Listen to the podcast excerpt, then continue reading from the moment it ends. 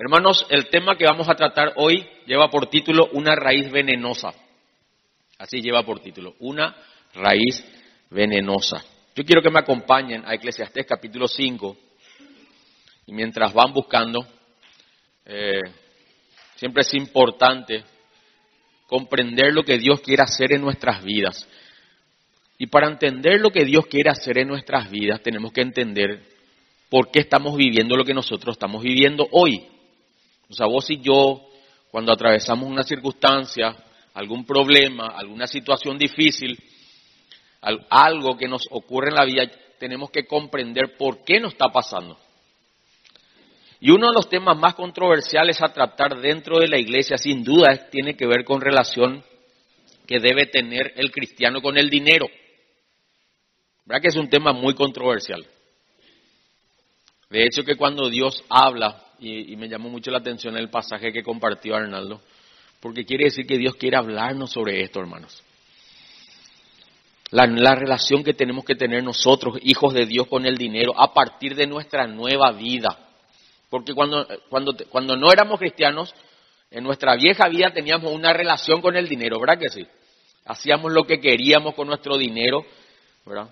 De hecho, que era lo único que buscábamos y para lo único que vivíamos. Pero a partir de nuestra nueva vida en Cristo, a partir de que el Señor viene a redimirnos, a perdonarnos y a darnos el nuevo nacimiento, el creyente tiene que cambiar su mentalidad y tener una nueva relación también con el dinero. Y sin duda esto cuesta mucho.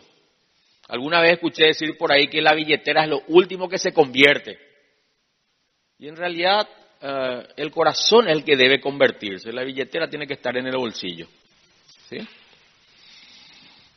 Cuesta mucho porque el sistema en el cual vivimos gira en torno al dinero. Todo este sistema, nuestro día a día, gira en torno al materialismo y ni qué decir al consumismo. Las publicidades, el marketing, ¿verdad? Todo lo que nosotros hacemos desde que, desde que nos despertamos a la mañana, desde que comenzamos a mirar las noticias, encendemos el televisor, miramos las redes sociales, las publicidades, todo tiene que ver con, el dinero, con el materialismo.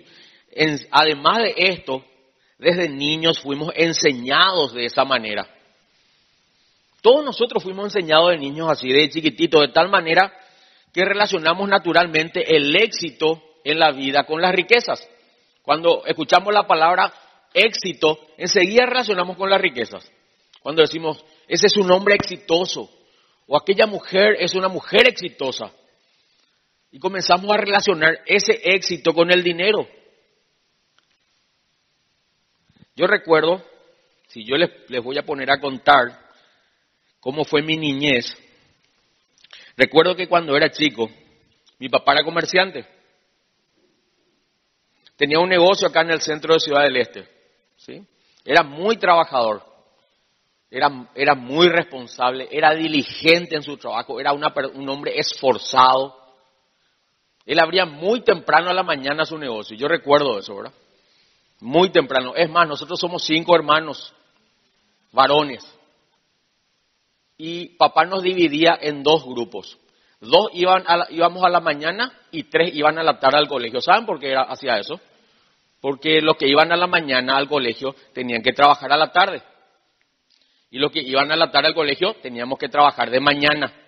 Entonces jamás fuimos todos juntos al colegio en un mismo turno. Nos dividía porque para papá el trabajo era lo más importante. Era su estilo de vida. Ese era, ese, era papá. Y tengo que aclarar, él no era cristiano. Era un hombre guapo, despierto, audaz, rápido en las matemáticas. Él no usaba casi calculadora, ni qué decir eh, los medios o las herramientas informáticas. Bueno, en aquella época no había. Anotaba todas sus ventas en un cuaderno, ¿verdad? Los que tienen más o menos mi misma edad se van a imaginar cómo era esto, ¿verdad? Todas las ventas anotaban en un cuaderno.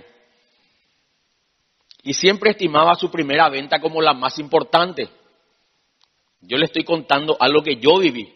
Para él la primera venta del día como comerciante era la más importante, al punto que tomaba nota no solamente del monto, sino también de la hora anotaba su primera venta fue a tal hora y ponía al lado y ponía el monto. Y nosotros vivíamos eso. O sea, yo viví eso. Era un apasionado por el trabajo. Y considero que supo transmitirnos eso él a nosotros. Si les conocen a mis hermanos se van a dar cuenta, todos son apasionados por el trabajo. ¿verdad? Pero también recuerdo, hermanos, sus reacciones cuando sus ventas eran buenas. Venía feliz. Y su estado de ánimo cuando sus ventas no eran muy buenas. Se le notaba en el rostro. La mesa, bueno, la mesa donde compartíamos el almuerzo, era solo para hablar de las alegrías por las buenas, por las buenas ventas o escuchar las quejas por los gastos excesivos de la casa o las bajas ventas o la suba de precios. O sea, toda la mesa giraba en torno a ese tipo de conversaciones. Cuando papá entraba a la puerta de nuestra casa, nosotros ya podíamos ver si él vendió mucho o vendió poco. Le mirábamos ya, si, venía feliz, ah, vendimos mucho hoy. Si venía un poco triste y argelado, entonces ya no, las ventas no fueron buenas. Creo que en ese punto, sin darse cuenta, sembró en nosotros la sobrevaloración del dinero. Esta es una historia que estoy seguro que muchos pasaron. He participado en otras reuniones familiares donde los padres exaltaban sus trabajos o sus cargos, diciendo gracias a tal o cual empresa o entidad, hoy soy lo que soy y tengo todo lo que tengo. Esa es la realidad de la mayoría de las personas. Fuimos criados en hogares muy materialistas. Desde chiquitito mamamos eso, hermanos. Yo le estoy contando una realidad en mi vida y en otras, en otras eh, circunstancias quizás han sufrido mucha carencia, pero también es lo mismo. Han sufrido de repente carencia en la alimentación o en un lugar, no, tuvieron la oportunidad de estudiar en un colegio, tal vez eh, donde ellos deseaban, donde algunos deseaban, o vivir una vida que, tal vez no, que no quisieran vivir, pero también es lo mismo, porque se escucha mucha queja en ese, en ese tipo de hogares. Por eso digo, es la, la, realidad la mayoría de las personas fuimos criados en hogares muy materialistas. Luego fuimos enseñados a que debemos estudiar para ser alguien. ¿Verdad que sí? Ya llegamos a la edad escolar y mi hijo, estudia porque tenés que ser alguien. Y ese tener que ser alguien tácitamente tenía que ver también con alcanzar objetivos financieros. No solamente una, un título universitario, sino objetivos eh, financieros, económicos o un estatus social, un nivel social. Y comenzamos a estudiar solamente por eso desde chico. Y no digo que esté mal. Fíjense que estamos hablando del trabajo y del estudio. Son cosas que la Biblia nos manda que hagamos. Pero le dimos una sobrevaloración a eso y le pusimos en primer lugar porque nos daba al Dios con minúscula, que es el dinero. Fuimos enseñados a estudiar para ser alguien en la vida y tácitamente eso tenía que ver con el dinero o con alcanzar un nivel social o un estatus. Por eso que hoy importa mucho en qué barrio vivimos, qué vehículo manejamos, qué camioneta, auto, moto manejamos, qué marca de ropas vestimos, qué, nivel de amigos frecuentamos a qué colegio fuimos, en qué universidad estudiamos, dónde vamos de vacaciones e inclusive con quién nos casamos. Todas estas decisiones, en su gran mayoría, tienen que ver con el dinero. ¿Eso no es así, hermanos? Está metido en nuestra mente, en nuestro corazón espiritual. Y quiero hacer una aclaración con relación a esto. El dinero no tiene la culpa. El dinero no tiene la culpa. El dinero es neutro. No es malo ni bueno. El problema está en el corazón. Acá radica el problema. ¿Cuál es la estima que le damos al dinero? ¿Cuál es la prioridad, la importancia? Y el problema está en el corazón cuando nosotros amamos el dinero. Porque ese amor al dinero nos vuelve personas insaciables, ¿verdad? Como estaba recién explicando también el hermano Arnaldo, ¿verdad? Justamente sobre el punto. Personas insaciables. Desde chicos somos insaciables con relación al dinero. Por eso que los niños hacen berrinche cuando no se les compra algo. Y también nosotros hicimos berrinche, o hacemos berrinche hasta hoy. Tenemos mucho dinero y sonreímos todo de balde, ¿verdad? Y no tenemos dinero y hacemos pucherito, ¿verdad? Un tomo con lo ahí. De limón chupado, como diría el pastor Osvaldo, ¿verdad? Nuestra felicidad de alguna manera depende y es proporcionalmente eh, directo a la cantidad de dinero que tenemos en el bolsillo, en la billetera o en el banco. Así es. Pero somos cristianos. Eclesiastés capítulo 5, versículo 10, dice el hombre más sabio y rico de la historia universal lo siguiente, con relación al amor al dinero. El problema no es el dinero, hermanos, hay que separar. El problema es el amor al dinero. ¿sí? El amor al dinero es nuestro inconveniente. Dice Eclesiastes 5.10, dice, el que ama el dinero. Fíjense que no dice el dinero, dice el que ama el dinero no se saciará de dinero. Nunca tendrá lo suficiente, significa eso. Esta palabra saciará en el hebreo, en su original, es cuando ponemos algo en una bolsa de saco roto, como te decimos normalmente nosotros también. Nunca se llena. Así es el corazón que ama el dinero, nunca se llena. Por eso el que gana uno quiere dos, el que gana dos quiere cinco, el que gana cinco quiere diez. El que gana diez quiere veinte. Y el que gana veinte quiere cincuenta. Y el que gana cincuenta ya quiere cien, ¿verdad? Nunca estamos contentos y nosotros vamos elevando el nivel de vida de acuerdo a lo que vamos recibiendo. ¿Sí? Y el que ama el mucho tener, dice en la segunda parte, no sacará fruto. El que ama el mucho tener. Fíjense que habla de dinero y habla de tener. ¿Saben que esa es una característica de la persona que aman el dinero? Siempre quieren más cosas. Queremos comprar más cosas. Por eso que vamos al ropero y abrimos el ropero y decimos, lleno hasta se caen todas nuestras ropas. Ahora, ay, no tengo nada que ponerme. Yo sé que ustedes no son así, eso que van a otra iglesia. Son. Abren el zapatero, ¿verdad? De todos los colores. Pero justo el que combina con su cartera no tiene. Necesita un zapato nuevo. O una cartera nueva, no sé. Una de las dos cosas. Pero algo necesita. O necesitamos. ¿Verdad? El amor al dinero nos vuelve personas insaciables. Y si no podemos comprar eso, ¿qué es lo que ocurre generalmente? No entristecemos nos llenamos de amargura. El que ama el mucho tener no sacará fruto.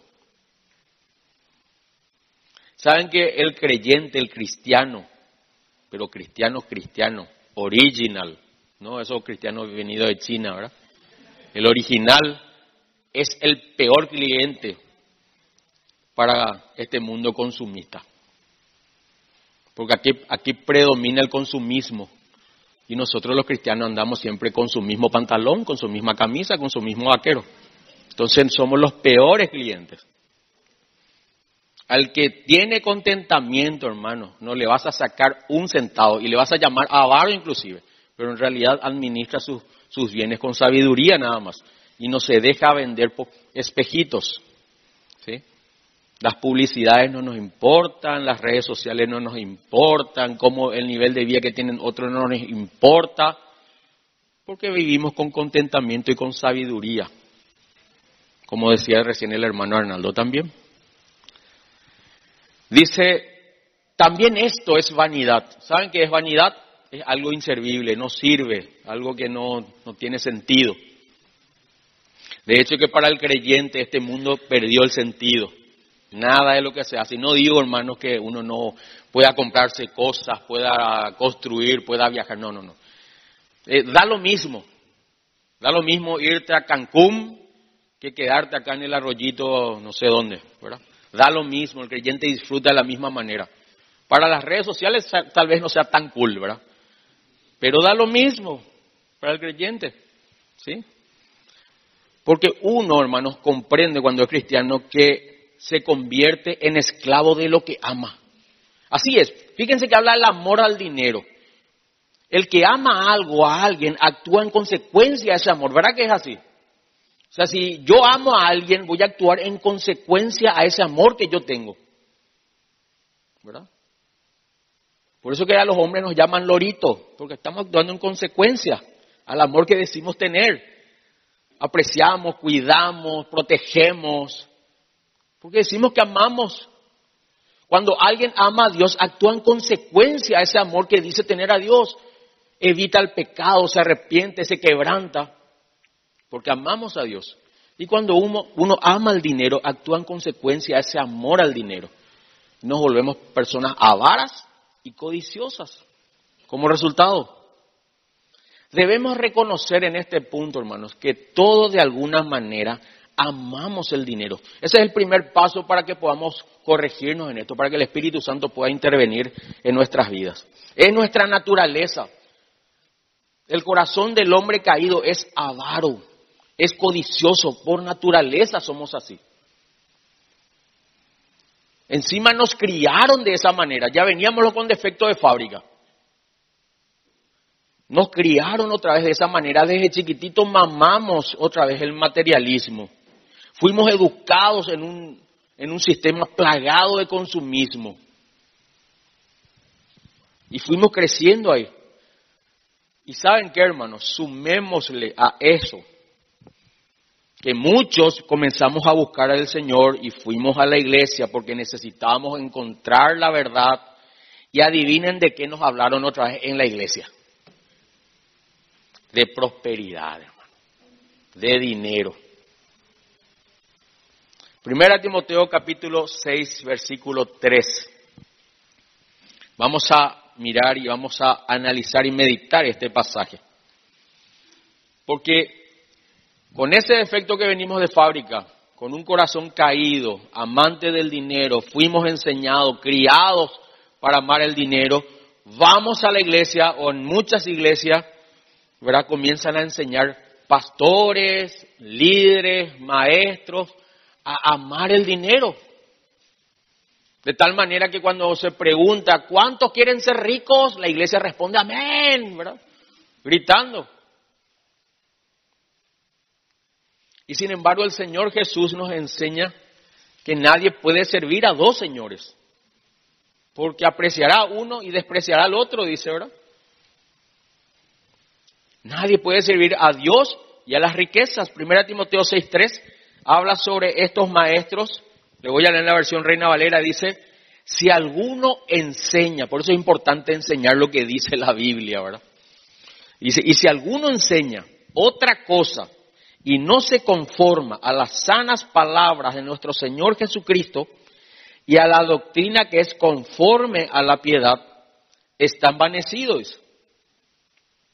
Nada sabe y delira acerca de cuestiones y contiendas de palabras, de las cuales nacen envidias, pleitos, blasfemias, malas sospechas, disputas necias de hombres corruptos de entendimiento y privados de la verdad, que toman la piedad como fuente de ganancia.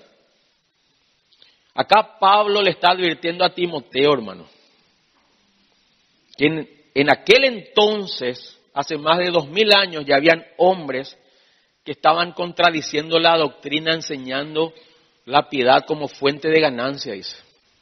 Estaban comercializando con la fe. En aquella época ya había. ¿eh? igual que nosotros podemos vivir en esta época.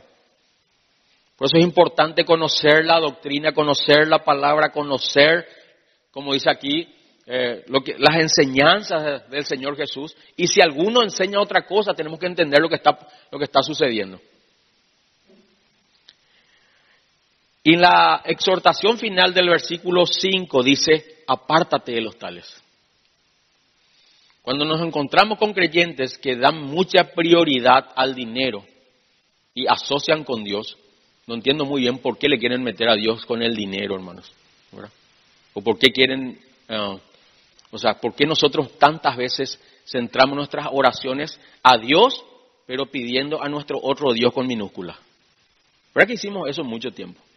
El 80, 90%, el 100%, Señor, que hoy sea un día bendecido, un día próspero, que tenga buenas ventas, ¿verdad? Que me aumenten el sueldo. Y todas esas oraciones tenían que ver con el dinero. Le pedíamos al Dios verdadero, el Dios con minúscula.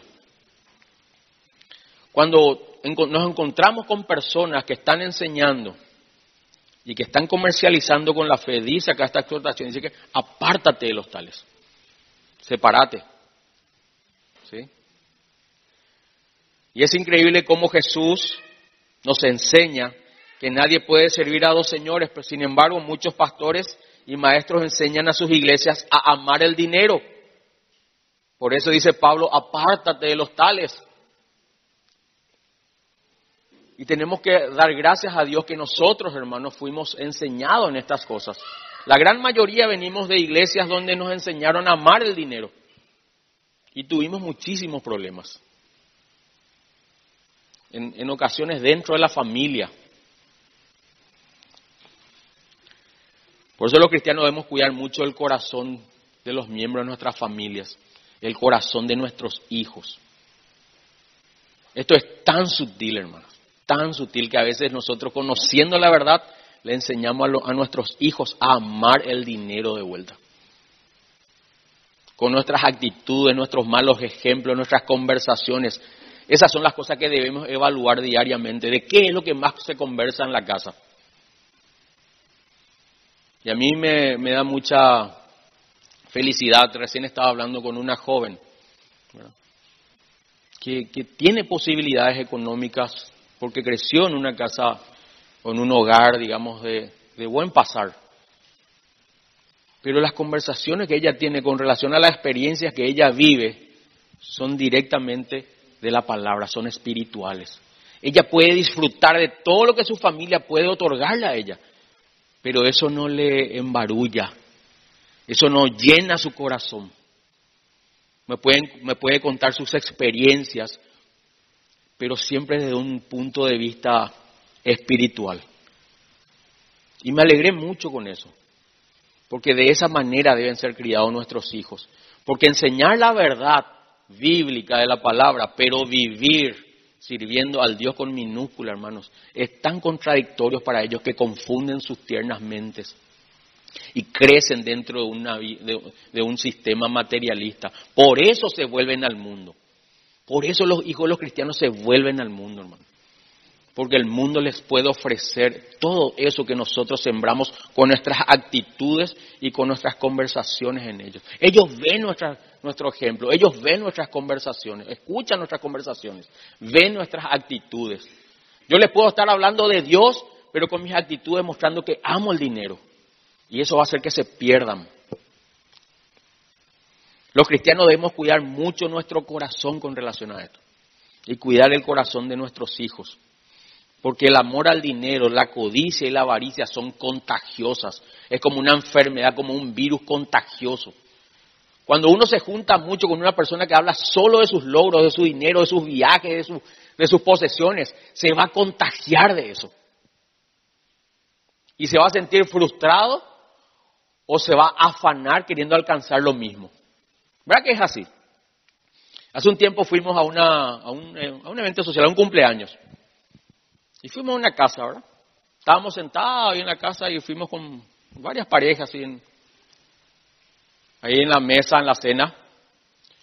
Y el dueño de la casa estaba contando de sus viajes con la esposa, estaban contando ellos sus experiencias, ¿verdad? Y estábamos nosotros escuchando ahí, ¿verdad? Esas conversaciones. Y enseguida una de las eh, mujeres que estaba ahí le dijo así, medio debajo de la mesa, le codeó al marido y le dice, vos nunca me llevas de viaje a ningún lado. Y yo, yo entendí, ese marido también entendió, se cayó y le dijo, sí, vamos a hablar, después te llevo por ahí, le dijo. Pero cuando uno comienza a hablar mucho de los bienes, de las posesiones, de los logros, se contagia, el corazón se contagia de eso. Por eso es que nosotros tenemos que cuidar mucho el corazón y vivimos dentro de un sistema que es así. Alguien se compra algo, ay, yo también quiero. Alguien se va a algún lugar de vacaciones, ah, yo también me quiero ir. Y cuando uno no logra eso, se entristece. Y cuando logra, se enorgullece. Después se da cuenta que es vanidad. Por eso que la gente anda endeudada. ¿Sí? Se van de vacaciones. Discúlpenme si alguno tiene agencia de viaje acá ahora. Cinco días de vacaciones y después venía a pagar un año tus vacaciones. Ni tu primera cuota no pagaste todavía, ahora de tu vacación y vos gastaste todo ya tus cinco días. Y te quedas con una deuda después, ¿verdad? Ay, tanta, tanta necedad hay en este mundo, hermano. Y nosotros los cristianos imitamos la conducta de este mundo. Esas, esas son las cosas que el Señor nos quiere guardar, hermanos. No digo que esté mal irse de vacaciones, tenemos que hacerlo con sabiduría, que se entienda bien el mensaje, hermanos, ¿sí? Por eso es que estamos hablando de que la avaricia y la, codicia es contagiosa. Y este cuidado debe ser diario. Nosotros tenemos que andar con sabiduría todo el tiempo, saber escuchar las cosas, saber discernir espiritualmente, porque el Dios dinero está en nuestro día a día, en todo lo que vemos y escuchamos. En todo está. Le hago una pregunta. Esta es una pregunta para que razonemos. Ahora, yo no estoy a favor ni en contra. Pero los festejos de 15 años, díganme nomás algo. ¿Quién inventó eso, hermano? ¿Quién inventó? ¿Quién fue la persona, la primera persona que festejó sus 15 años? Y ahora se convirtió en una ley, por ejemplo.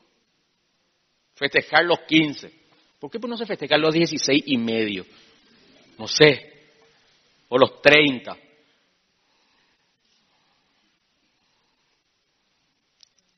Es contagioso, ¿se dan cuenta cómo es contagioso? Después queremos comenzar a, hacer lo mismo, ¿verdad? Las grandes celebraciones de boda, no estoy en contra también. Y si alguno se va a casar, por favor, imítenme. Yo le, celebro la boda. Yo le digo a los, a los jóvenes que se quieren casar, hagan ustedes con su familia, íntimo, y todo lo que van a gastar en sus fiestas, disfruten de su luna de miel. Ya que van a gastar, inviertan en su relación. Es un consejo. Es tomarlo o dejarlo. Por eso que tenemos que tener un cuidado diario en nuestro corazón. La codicia entra por los ojos, por lo que vemos. Por eso que en, primera de Juan, capítulo 2, versículo 16, dice, todo lo que nuestros ojos ven, los deseos de la carne y la vanagloria de la vida, dice, no provienen del Padre, sino provienen del mundo, dice, ¿verdad?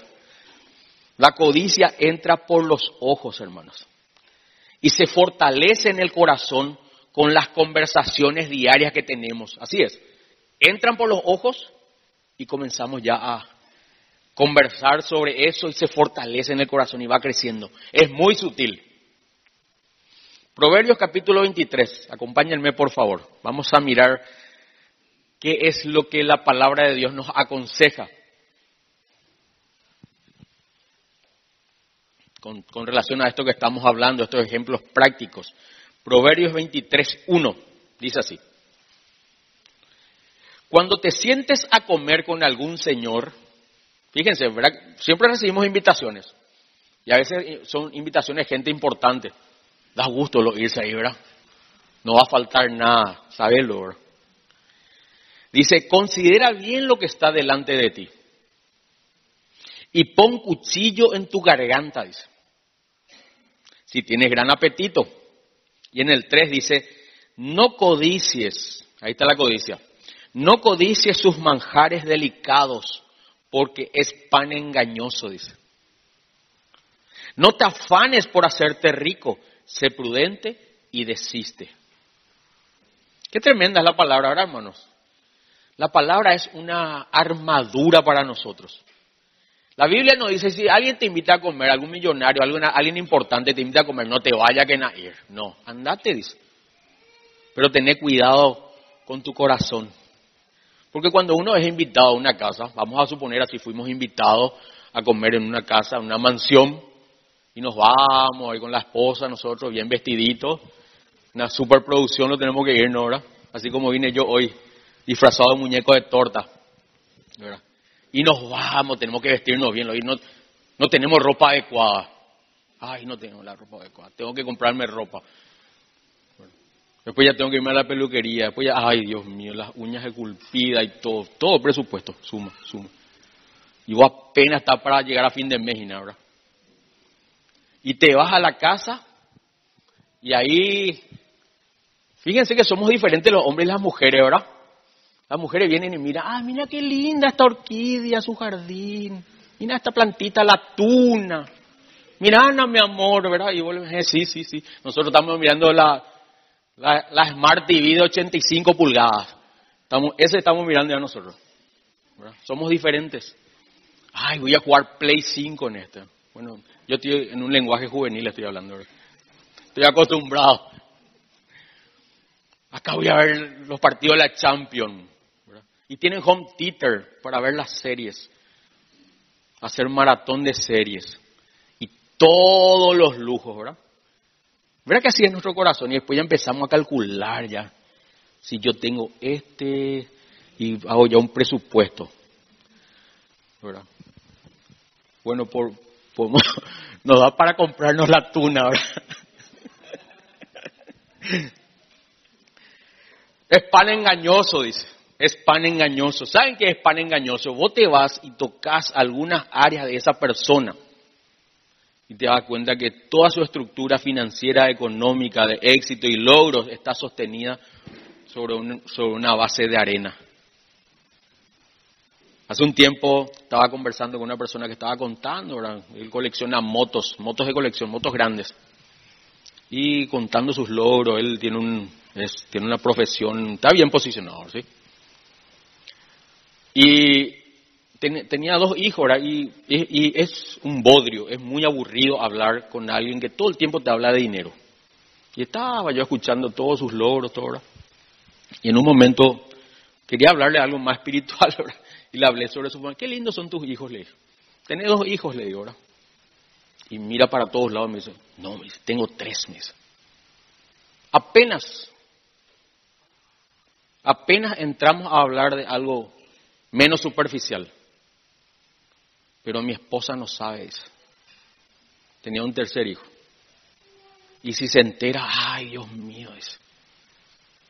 Todos sus logros y su colección de motos cayó por la borda, ¿eh, ¿verdad? Está sostenido por una estructura muy frágil. Es un gigante con pie de barros, que en cualquier momento, como dice aquí, es pan engañoso. ¿Sí? Por eso uno tiene que entender cómo funciona la vida y qué es lo que es prioridad para Dios, qué, cuáles son las grandes riquezas, como mencionaba recién Arnaldo, de las cosas que Dios nos da. Versículo 4, estamos en Proverbios capítulo 23, versículo 4.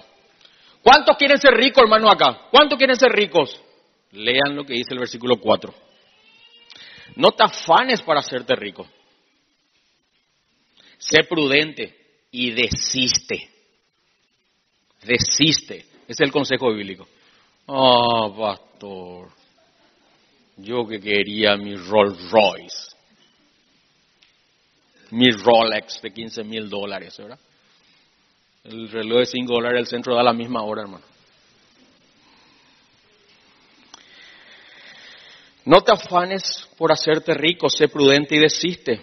Versículo 5, una pregunta que tiene una respuesta, tácita.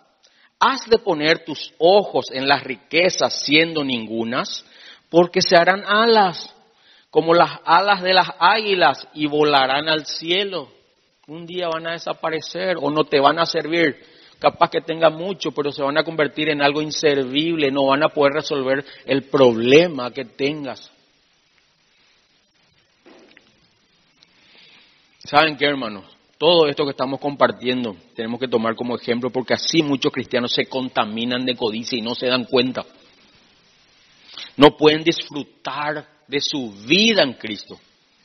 Qué triste es tener las grandes riquezas de Dios y no poder disfrutarlas. Las riquezas espirituales, paz, gozo, amor, benignidad, bondad, humildad, templanza, tener todo eso en nuestro interior y nosotros ser guiados por lo que nuestros ojos ven o nuestros oídos oyen y comenzamos a codiciar lo que el mundo persigue. Por eso muchos cristianos no disfrutan de su vida en Cristo. Y persiguen de nuevo a lo único o a la única fuente de su felicidad que es el dinero. Esa es una vida miserable y es una vida que Dios quiere que nosotros escapemos. Lo que estamos compartiendo no, es, no debe ser una prédica más, sino que tiene que transformarse en una realidad en mi corazón. Querés disfrutar de la vida, arrancar, extirpar ese cáncer del corazón, de tu corazón, ese amor al dinero, porque te va a llevar a vivir una vida miserable. Pablo nos enseña, el apóstol Pablo nos enseña en 1 Timoteo capítulo 6, versículo 6, el secreto de la felicidad del Hijo de Dios. 1 Timoteo capítulo 6, versículo 6. Este es el secreto de la felicidad. Dice así, pero la verdadera sumisión a Dios, que es la obediencia, ¿verdad? La vida piadosa, es una gran riqueza en sí misma cuando uno está, dice, contento con lo que tiene. ¿Saben que esta palabra antes para mí era ofensiva? Yo escuchaba contentamiento y ay, ya, no me gustaba a mí, ¿verdad? Yo quería plata. Quería trabajar y juntar plata. De hecho, que hacía eso? Trabajaba de día, ¿verdad? En, en el comercio y de noche, ¿saben que hice un tiempo? Me fui a trabajar a un casino. Casi no dormía, hermano. Porque lo único que quería era que mi cuenta bancaria, y yo miraba, tenía, tenía esa costumbre, miraba mi cuenta bancaria que crecía. Y si bajaba, así ay, me dolía todo el corazón, me palpitaba todo. Recuerdo que hace un tiempo fui a visitar a un hombre que estaba agonizando. De, literal, tenía un tumor, tenía un cáncer. Y estaba agonizando y yo me iba constantemente, me iba cada una vez a la cada 15 días, le compartía la palabra, oraba con él, y, recibía la palabra, ¿sí? Y en su lecho, así, de, en su cama, ¿verdad? en su casa, en su habitación, le prepararon una habitación especial para él, ¿verdad? Y me, y, y, me llamó la atención de que las veces que yo iba siempre había una billetera en la mesita de luz, que salían unos billetes así de, guaraníes, ¿verdad? Tres, cuatro billetes de cien mil guaraníes salían así, ¿verdad? Y yo las veces que me iba, nunca, después hasta que un día me llamó la atención que siempre estaba la billetera con los billetes ahí. Y entraba mucha gente, iba mucha gente de visita, entraba. Entonces yo le aviso a la esposa, le digo, mira, esa billetera está ahí, hay dinero, acá entra mucha gente. Y me dice, no, no, no, no, no. Eh, esa billetera estaba puesta a propósito, adrede, ahí me dice. ¿Por qué? Y porque mi marido quiere ver el dinero. Dice que se daba la vuelta y miraba y eso le producía paz. Qué tremendo, hermano, ¿verdad? Yo creo que ese era mi futuro también, ¿eh? Iba a terminar más o menos así también. Porque yo miraba también mi cuenta bancaria y me alegraba. Y si bajaba me entristecía. Yo sé que ninguno les pasó eso a ustedes acá, ¿verdad? Solo a mí.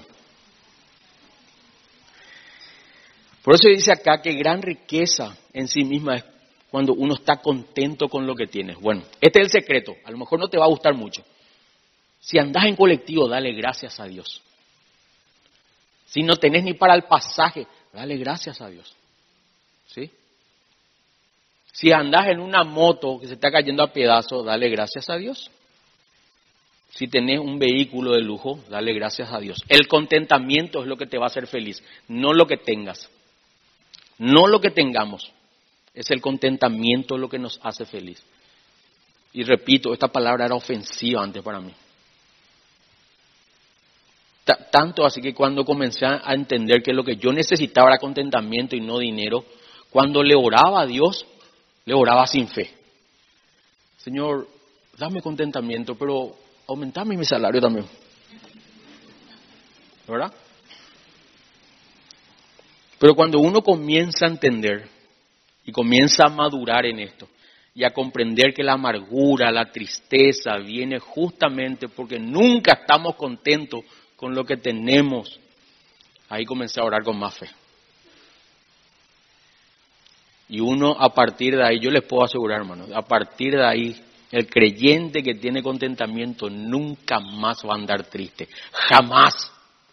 Nunca. Cualquiera sea la situación que atraviese la persona con contentamiento, el creyente con contentamiento es un hombre feliz, es una mujer feliz. Y se convierte en una bendición.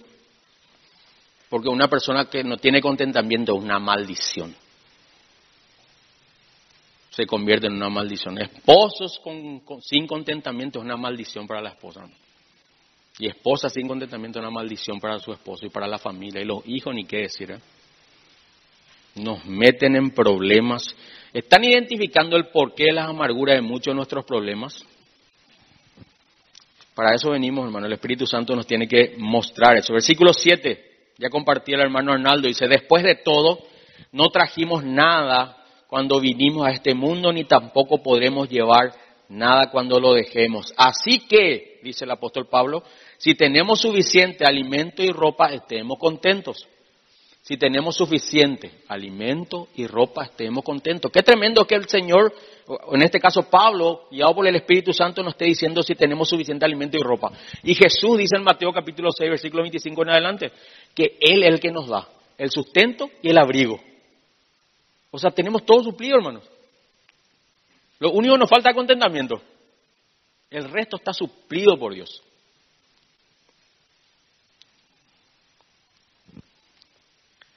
Sin contentamiento estamos condenados a la amargura, hermano, y a caer tarde o temprano. ¿Saben en qué? En alguna tentación. Los pecados más horrendos que se cometen en el mundo tienen como raíz el amor al dinero.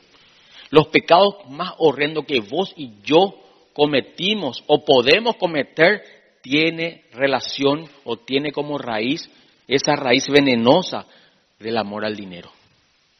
Robos. ¿Cuántos han robado alguna vez acá?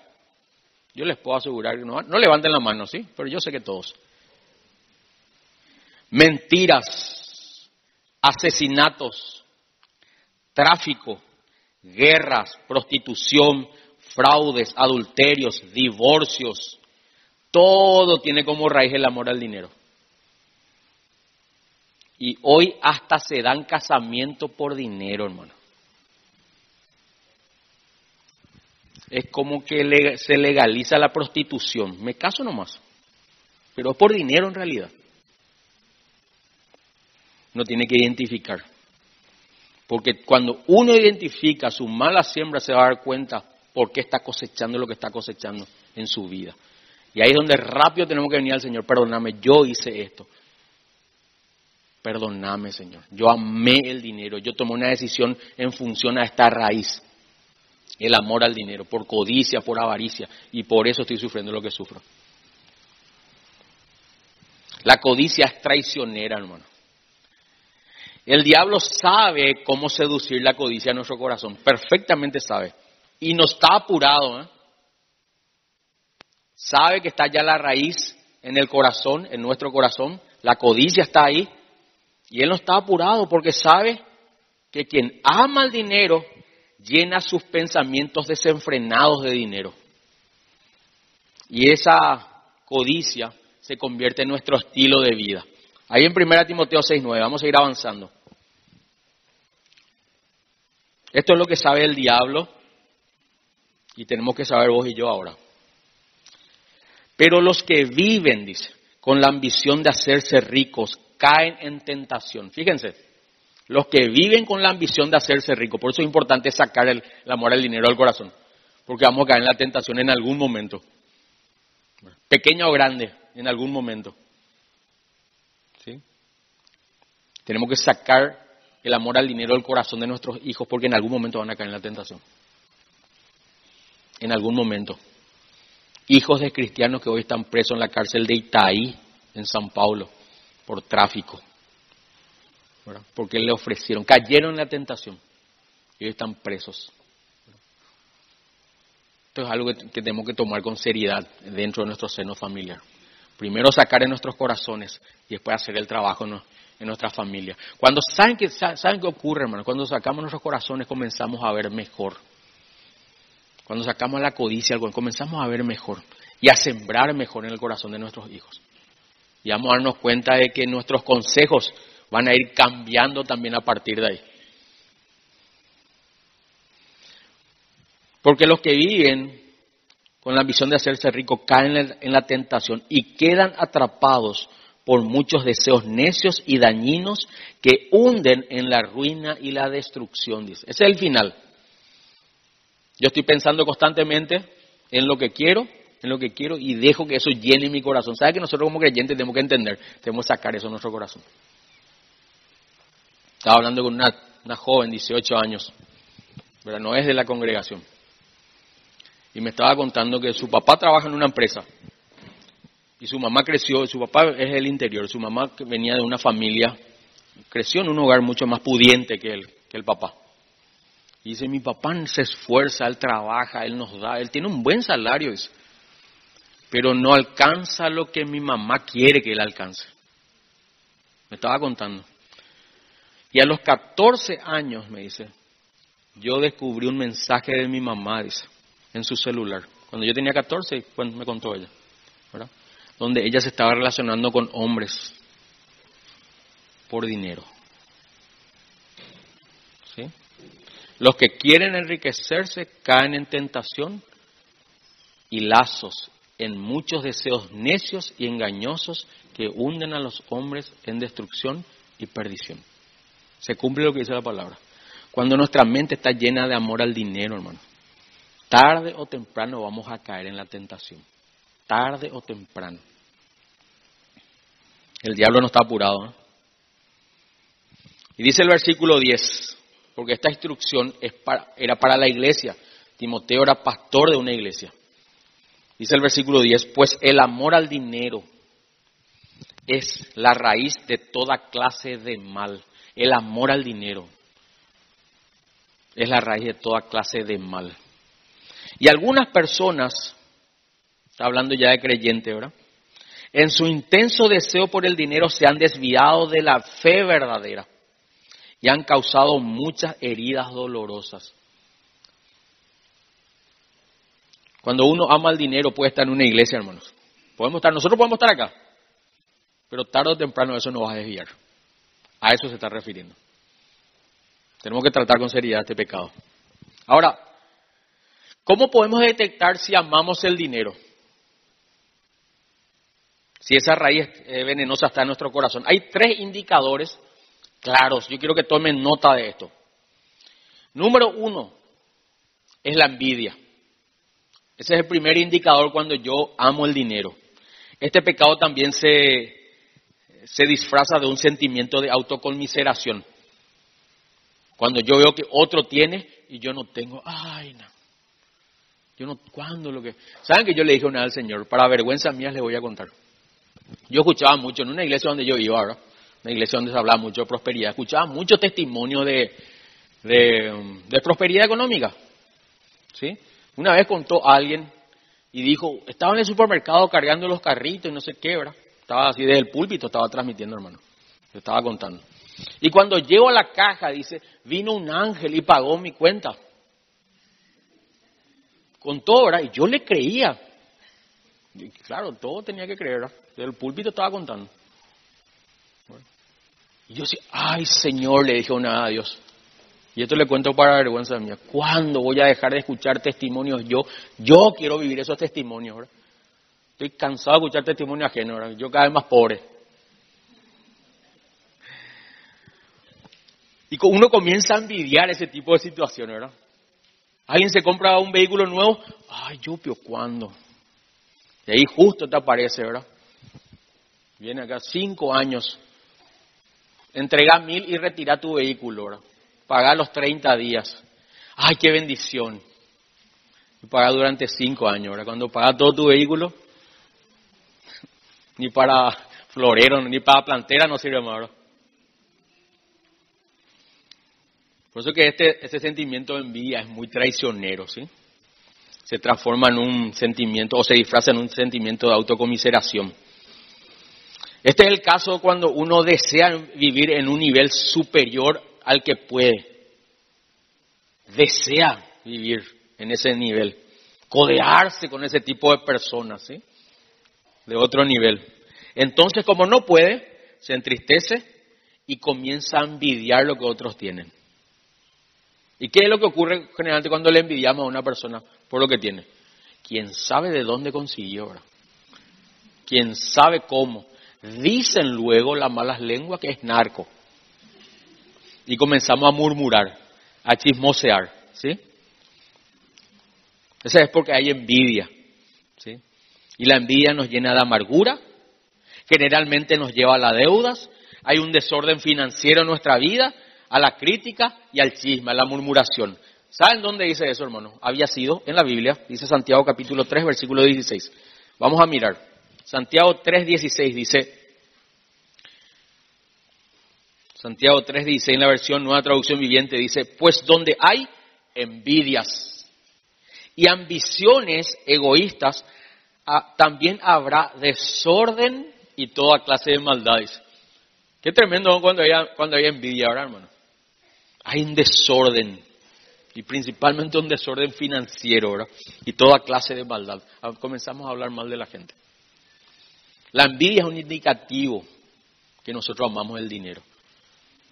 Lo contrario sería alegrarse con lo que otro tiene. ¿verdad? Se fue a vacaciones, qué bendición. Se compró algo, qué bendición. Se casó, qué bendición. ¿verdad? Le ascendieron en el trabajo, le aumentaron el sueldo, qué bendición. Uno se alegra. Cuando uno envidia es porque tiene amor al dinero. Segundo indicativo, vivir en una vida de deuda constante. Constante. Vamos a poner en negrita y subrayar esta palabra, constante. Vivir endeudados es una evidencia notoria de falta de contentamiento.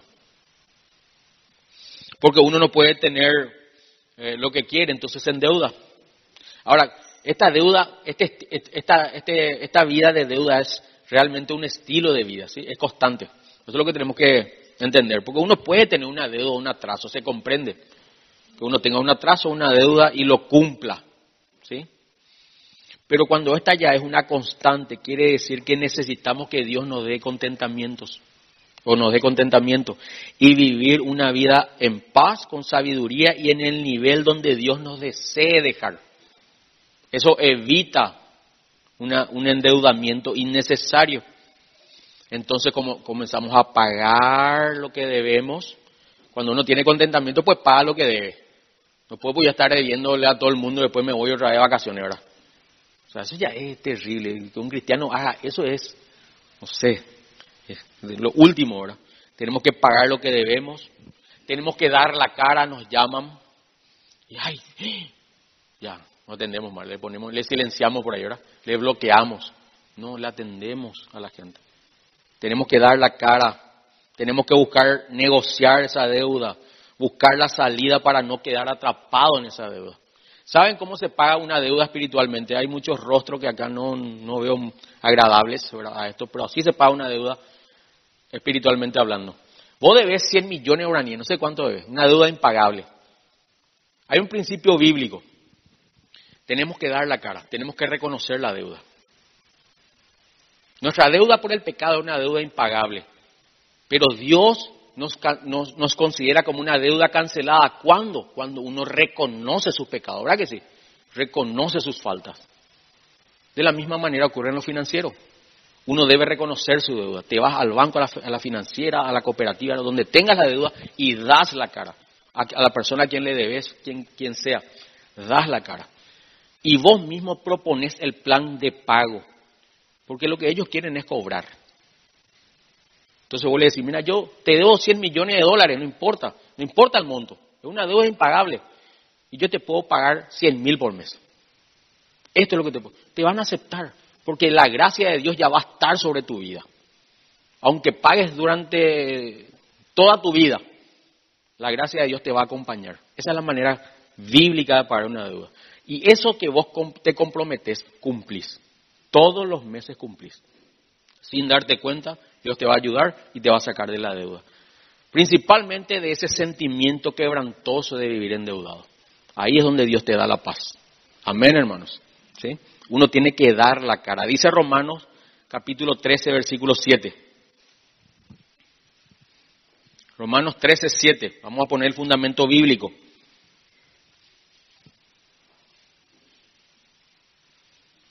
Dice así, ustedes den a cada uno lo que le deben, paguen los impuestos y demás aranceles a quien corresponda, y den respeto y honra a los que están en autoridad. No deban nada a nadie, excepto el deber de amarse unos a otros. Si aman a su prójimo, cumplen con las exigencias de la ley de Dios. Dice, no deban nada a nadie. Cuando uno da la cara, atiendan lo que ocurre, cuando uno da la cara por sus deudas y recibe la gracia de Dios para poder cumplir con esa deuda, después va a temblar ante otra posibilidad de, deuda.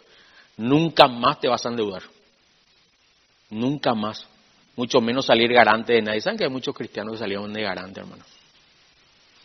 Y están pagando hasta hoy día. La Biblia dice que no tenemos que salir de garante por nadie. Nunca, porque tenemos, nos empeñamos y empeñamos nuestra palabra y con los dichos de nuestra boca nos hemos enlazado, dice.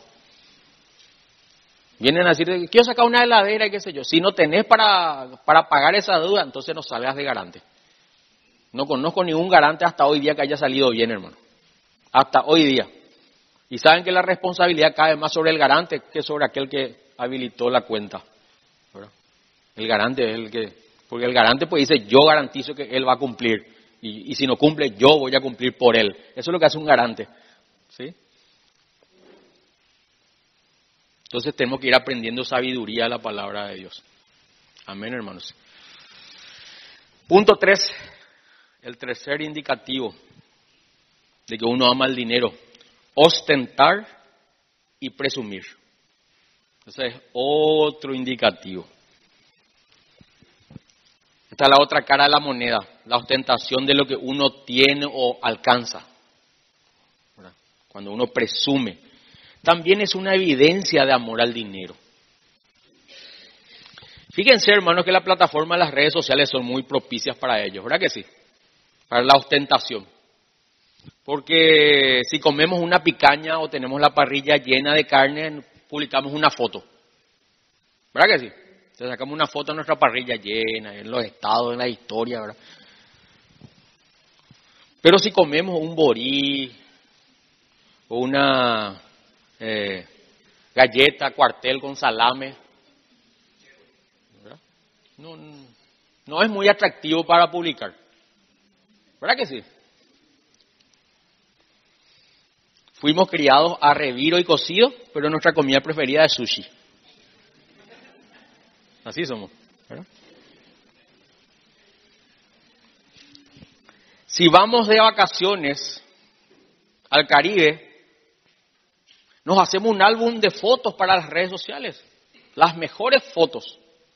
Contratamos, lo en la vacación, se contrata a un fotógrafo y las mejores fotos para las redes sociales. Pero si me voy a visitar a un pariente al interior, no hay mucho que mostrar. ¿verdad? Entre las gallinas, los chanchos, tomando pomelo por ahí. No hay mucho que mostrar. Somos así, hermano. Es el corazón del ser humano. Queremos ostentar, porque eso nos hace sentir superiores a otros, mejores que otros. Pero los verdaderos hijos de Dios nunca, nunca, nunca presumen de lo que tienen. Todo lo contrario, hermano. Disfrutan de lo que tienen, pero no ostentan, porque sus esperanzas están en el Señor. No hay diferencia entre pasearte en la plaza o irte de vacaciones. Para el creyente no hay diferencia. Saben que es mucho más importante con quién estás que dónde estás. Eso es mucho más importante con quién estás que dónde estás. Porque si te llevas malo con tu marido, con tu esposa, todo el día como perro y gato, después te quería un crucero. Te voy a pelear en otra parte nomás. No hay mucha diferencia, ¿verdad? Entonces es más importante con quién estás y cómo te llevas con esa persona con quien estás que dónde estás. Pero el sistema enseña otra cosa, ¿verdad? Les voy a llevar de vacaciones a mi esposa porque tenemos problemas tenemos que arreglarnos. Allá te voy a pelear. O si no, allá no discutí, después volver a caerte pelear. El cristiano no ostenta, hermano. El cristiano disfruta de lo que alcanza, pero no está ostentando. Hoy produce más placer una publicación en redes sociales que el, estar en ese sitio.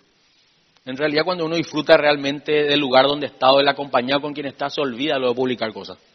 Porque está disfrutando, por de, no nos sacamos fotos. ¿Cuánto le pasó ya eso? No sacamos ni una foto. Ah, bueno, la próxima llega. Y nunca llega a esa próxima. Nunca te saca una foto porque está disfrutando el momento. Con la compañía. cristiano no ostenta, hermano. El cristiano disfruta. Fíjense lo que dice la Biblia sobre Abraham. Abraham dice que era riquísimo. Hebreos capítulo 11, versículo 9. Dice que Abraham era riquísimo, poseía muchos bienes, poseía muchas riquezas, pero él nunca dejó que esas riquezas entren a su corazón. Nunca. Eso dice en Hebreos capítulo 11. Dice que Abraham salió de su tierra, de su parentela, le llevó Dios a una tierra que le iba a mostrar. Y en el versículo 9 del capítulo 11 de Hebreos dice lo siguiente. Hebreos 11, 9 dice, incluso dice, está hablando de la fe de Abraham, ¿verdad? Cuando llegó a la tierra que Dios le había prometido, fíjense lo que dice Abraham, vivió allí por fe, dice. Qué tremendo, hermano? Riquísimo ahora, pero él vivía por fe.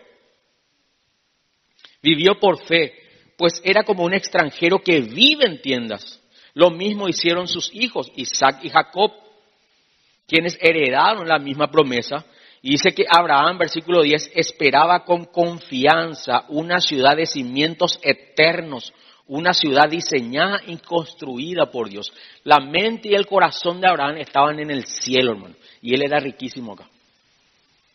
Con Abraham no había eso de ostentación, no había problemas con la envidia, no había problemas con el endeudamiento, porque él tenía el corazón contento, porque su esperanza estaba en el cielo.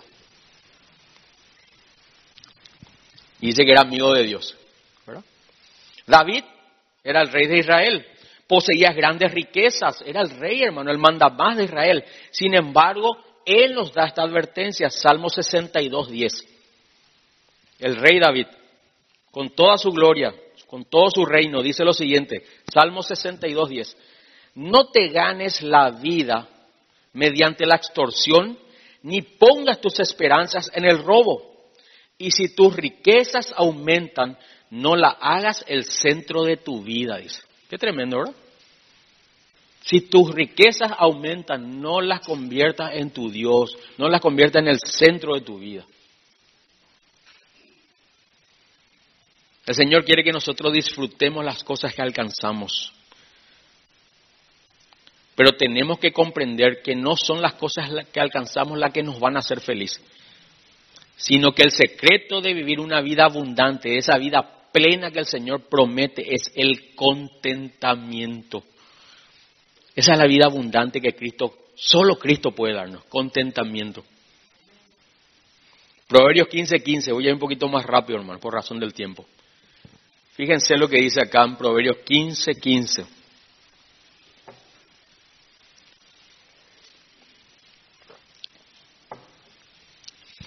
Todos los días del afligido son difíciles.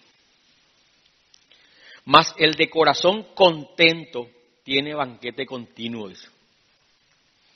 Todos los días del afligido son difíciles. Todos los días de la persona que vive amargada por el dinero tiene una cara de limón chupado, significa eso. En una versión Osvaldo Payo habla hoy, ¿verdad? Más el de corazón contento tiene banquete continuo. Fíjense que no dice que el que tiene un banquete continuo tiene el corazón contento. Es al revés. El que tiene el corazón contento disfruta de lo que tiene, significa. Hoy te vas a ir a almorzar, ahora no sé qué vas a comer. Pero si te toca comer un sollo con tortillita que te sobró del viernes, si tenés el corazón contento, vas a disfrutar de lo que comes. Eso es lo que quiere Dios que nosotros disfrutemos. Si te toca comer, no sé, en, en el patio de tu casa, no sé, en una plaza, no sé dónde, hermano. Pero si tenés el corazón contento, vas a disfrutar.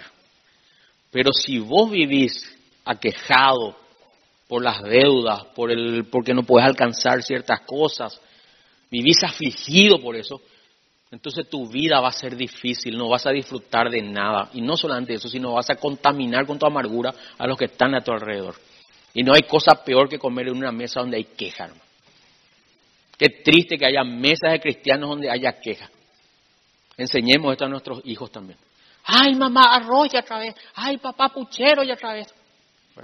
Después se está quejando. Pues, bueno, bueno, bueno, vamos a orar y vamos a dar gracias a Dios por la comida. Ah, se están quejando, pues puedan dar gracias a Dios por la comida. ¿Se entiende? El de corazón contento es el que tiene banquete continuo. Y un poquito más allá, más arriba, en el versículo 13, en Proverbios 15, 13, dice lo siguiente. Esta es la cirugía plástica del Señor, hermanos. Ahora que está muy de moda también, uno no está contento con el cuerpo que tiene, nada ya, ahora. Esta es la cirugía plástica del Señor. Proverbios 15, 13. El corazón alegre hermosea el rostro, dice. Más por el dolor del corazón el espíritu sabata. El corazón alegre es lo que hermosea el rostro. Aunque no tenga ni un solo diente, si tenés una sonrisa grande, vas, a parecer lindo, vas a parecer linda. ¿Se entiende? Da gusto ver a una persona cuando sonríe. Lo más lindo de una persona lo es su sonrisa, cuando sonríe.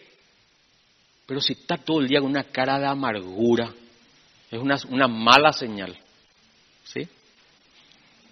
Pablo entendió, hermanos, finalmente, Pablo entendió cuál era el secreto de la vida abundante. Él era hebreo de hebreos, incursidado al octavo día, era un hombre estudioso, capacitado, se sentaba, hermano, en una mesa de abundancia siempre. Pero cuando él entendió que Cristo era lo más importante, todo eso consideró como basura. Eso. No es que se despojó y tiró todo, sino no, dejó de ser prioridad en su vida porque él entendió el secreto de la verdadera felicidad. Está ahí en Filipenses 4:10.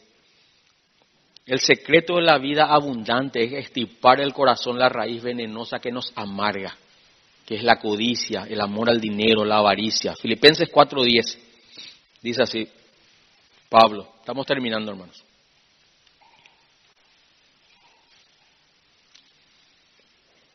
Filipenses capítulo 4, versículo 10 dice, ¿cuánto alabo al Señor, dice, de que hayan vuelto a preocuparse por mí? Le está hablando a la iglesia de Filipos, ¿sí? Que le sostenía a Pablo. Sé que siempre se han preocupado por mí, dice, pero no tenían oportunidad de ayudarme. No que haya pasado necesidad alguna. O sea, mi felicidad no es de que estaba pasando necesidad y ahora ustedes me pueden ayudar. No, no, no, no radica en eso. Y Pablo aclara en el versículo 11, no que haya pasado necesidad alguna vez. Y dice acá, porque he aprendido a estar contento con lo que tengo. Este es el secreto. He aprendido a estar contento con lo que tengo. Yo sé que esto vos sabés de memoria, yo también sé de memoria. Ahora pongámoslo en práctica. Estar contento con lo que tengo. Versículo 12 eh, dice, sé vivir con casi nada. Uno tiene que aprender a vivir con casi nada, ¿verdad?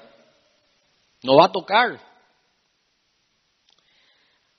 O también con todo lo necesario, que también tenemos que aprender a vivir. A veces es más difícil vivir en la abundancia que en la escasez porque las abundancias a veces nos embarullan.